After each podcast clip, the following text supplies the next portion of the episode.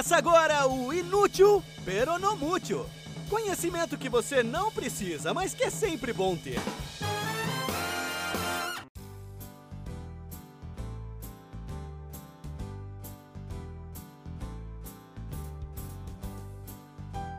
Olá, bronzeados ouvintes! Bem-vindos a mais um episódio de Inútil Peronomútil, o podcast que toda quarta-feira vem com informações que, via de regra, não interessam a ninguém, como, por exemplo, o fato do Lúcifer não ser o diabo, ou a, sobre a ilha mais isolada do mundo, ou sobre uma usina elétrica que usa queijo para produzir energia, mas que são ideais para ampliar o seu arsenal de cultura mais ou menos inútil para uma mesa de bar mas de vez em quando o podcast traz algo minimamente relevante para o debate atual.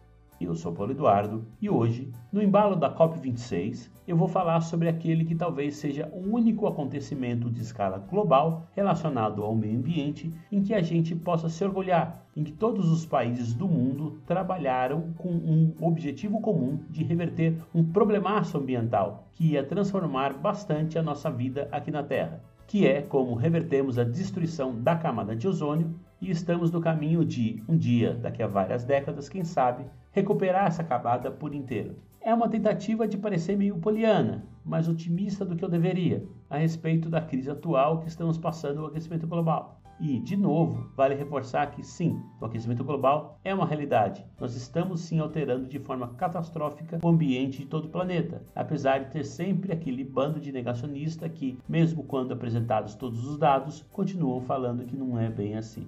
Quem, como eu, nasceu lá pelo fim da década de 1970 ou no começo da década de 1980, deve se lembrar de o quanto a gente foi bombardeado, de quanto se falou na época sobre o buraco na camada de ozônio na Antártica. Quem nasceu depois talvez nem saiba muito bem do que, que eu estou falando, então eu vou mandar aqui um resumão. O ozônio, que é o O3, que quer dizer que é formado por três átomos de oxigênio, é um gás que, ao contrário do oxigênio normal, que é o O2, ele faz um mal danado para a gente se a gente respirar. Causa inflamação nas vias aéreas, ele danifica o pulmão, ele zoa tudo. Então, se oferecerem um tratamento de aplicação de ozônio pelo reto, por exemplo, bom, eu aconselho você a evitar mas esse mesmíssimo ozônio ele está presente na estratosfera, a uns 30 km de altura na atmosfera, e ele é essencial para barrar os raios ultravioleta, que são uma radiação que causa câncer, queimaduras solares, cegueira, e que então protege não só nós humanos, mas como todas as outras formas de vida, ou seja, é essencial para ter a vida que a gente tem hoje na Terra. Acontece que nos anos 70, alguns cientistas, e depois a NASA confirmou, notaram que a camada de ozônio que revestia o planeta ela estava sofrendo uma redução, graças ao uso massivo que a gente fazia do CFC, ou clorofluorcarbono, um gás que era muito bom por ser inerte, ou seja, ele não reagia com nada. Então, ele era uma mão na roda para ser usado como propelente em aerosóis, ou como gás refrigerante em geladeiras, ou em aparelhos de ar-condicionado. O que ninguém sabia no princípio, mas que começaram a descobrir depois, era que o CFC era inerte, uma maravilha, mas na estratosfera, quando ele tomava a radiação UV na cabeça, ele se decompunha e liberava o cloro, e esse cloro detonava o ozônio. Claro que as grandes empresas produtoras de CFC negaram na época. Diziam, isso é besteira, os dados são inconclusivos, e chegaram até a formar um comitê para fazer lobby e campanhas de relações públicas a favor do CFC. E ficaram alguns anos nesse diz que me disse, os cientistas falando, os dados comprovam, as empresas dizendo, não há dados suficientes, é tudo uma conspiração global e essas coisas, até que veio o grande ponto de virada, a descoberta do buraco na camada de ozônio sobre a Antártica.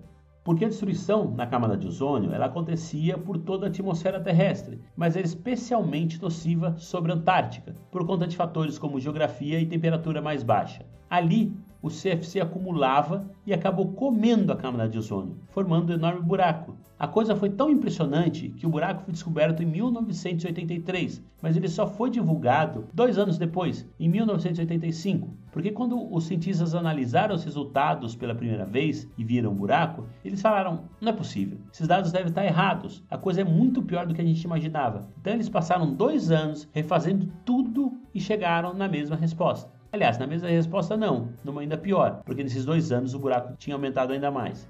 E esse buraco foi o símbolo para toda a opinião pública virar. Além, claro, de eles já terem anos e anos de medições e dados que faziam com que a teoria da destruição do ozônio fosse algo muito mais concreto e provado. E aí, em 1985, 20 países, entre eles os maiores produtores de CFC, formaram a Convenção de Viena para lidar com o problema. E em 1987, eles assinaram o Protocolo de Montreal, estabelecendo metas para redução no uso do CFC.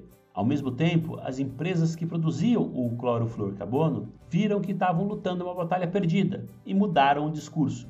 A Dupont, por exemplo, que era a maior fabricante mundial de CFC e que sempre tentou desacreditar como pôde esse negócio do CFC ser ruim para o meio ambiente, ela passou a reconhecer o dano e a falar que a barreira para criar soluções mais sustentáveis não era a química, era uma barreira econômica, que eles poderiam sim desenvolver soluções mais verdes em alguns anos, mas que isso seria muito caro. Se pelo menos eles pudessem ter incentivos financeiros, um marco regulatório para se proteger, esse tipo de coisa, eles iam conseguir. O que é, convenhamos, uma mudança de discurso genial.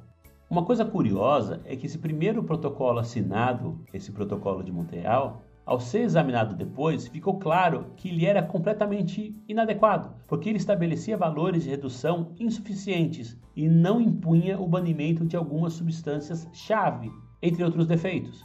Então, se ele fosse seguido à risca, o buraco na camada de ozônio continuaria inclusive crescendo. Esse grupo, essa convenção de Viena, ele só deu certo porque os objetivos foram sendo revistos e se tornando cada vez mais ambiciosos e mais rígidos, conforme mais e mais dados eram coletados e comprovavam a seriedade e a urgência do problema. Com o passar do tempo, mais e mais países foram se juntando a esse grupo. Em 2009, esse tratado ele se tornou o primeiro na história a ter sido ratificado por todos os países do mundo e o resultado é realmente surpreendente. Hoje em dia, a gente cortou em 99,7% do que era usado de CFC em 1986. Isso quer dizer que o buraco na camada de ozônio se estabilizou e parou de crescer desde o final dos anos 1990. E em 2018, os dados coletados mostraram pela primeira vez que os níveis de ozônio na atmosfera começaram a se recuperar. A projeção é que só lá pelo meio do século é que os níveis de ozônio voltarão a ser os mesmos de antes de 1960. É devagar, mas é bastante possível que isso aconteça. É uma história de esperança para que talvez possamos resolver o problema do aquecimento global, que, como eu já disse, nem é mais uma hipótese, é uma realidade. Nós já aquecemos o planeta, a luta a partir de agora é para não aquecer tanto.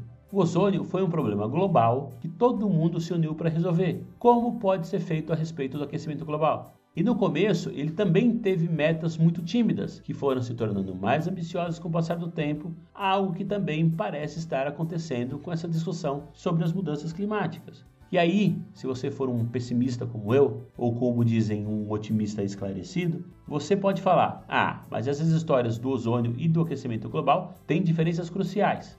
E eu te digo que sim, tem. O ozônio ele atraiu tanta atenção porque os efeitos na camada eram piores nas latitudes mais altas do planeta, que são exatamente onde estão os países mais ricos. E são os mesmos países que têm uma população com pele mais branca, muito mais impactada por câncer de pele, por exemplo. Já com o aquecimento global, os países mais impactados serão os menos preparados para as mudanças climáticas e para a mudança nos níveis dos oceanos, ou seja, os países mais pobres, com pior infraestrutura. Isso talvez atraia menos atenção dos países ricos, que são os que mais podem contribuir decisivamente para mudar o cenário.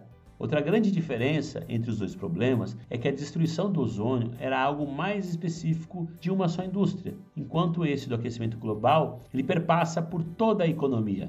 Achar um substituto para o CFC era relativamente fácil. Aliás, um parêntese aqui. Um dos substitutos do clorofluorcarbono foi o HFC, ou hidrofluorcarbono, que não tinha mais o cloro, que era quem destruía o ozônio. Mas adivinha um efeito ruim do HFC? Sim, ele ajuda no efeito estufa e no aquecimento global. Legal, né? Mas voltando, achar um substituto para o CFC foi muito mais fácil do que alterar toda a nossa economia. Tudo no nosso dia a dia, nosso modo de viver, transporte, produção de alimentos, de energia, tudo está baseado em combustíveis fósseis que emitem gás carbônico. Muitos desses sistemas estruturais têm um tempo de vida que dura décadas. Então, mudar nosso jeito, por exemplo, de viajar de avião, ou de produzir carne, ou de obter energia, isso simplesmente não pode ser mudado assim do dia para a noite. A boa notícia é que as emissões de carbono já estão caindo. Elas precisam cair muito mais, claro, mas já é um começo e toda a comunidade internacional e principalmente os consumidores já estão alterando seus hábitos de consumo e as novas gerações estão muito mais conscientes e engajadas. Ainda é pouco, mas é um bom começo. A gente ainda tem muito o que fazer e muito o que acelerar no processo. Mas se tem uma coisa que o problema com a camada de ozônio mostrou, é que a gente consegue lidar com problemas complexos em escala global. Tomara que consiga mais uma vez, para o bem de todos nós, principalmente das gerações futuras.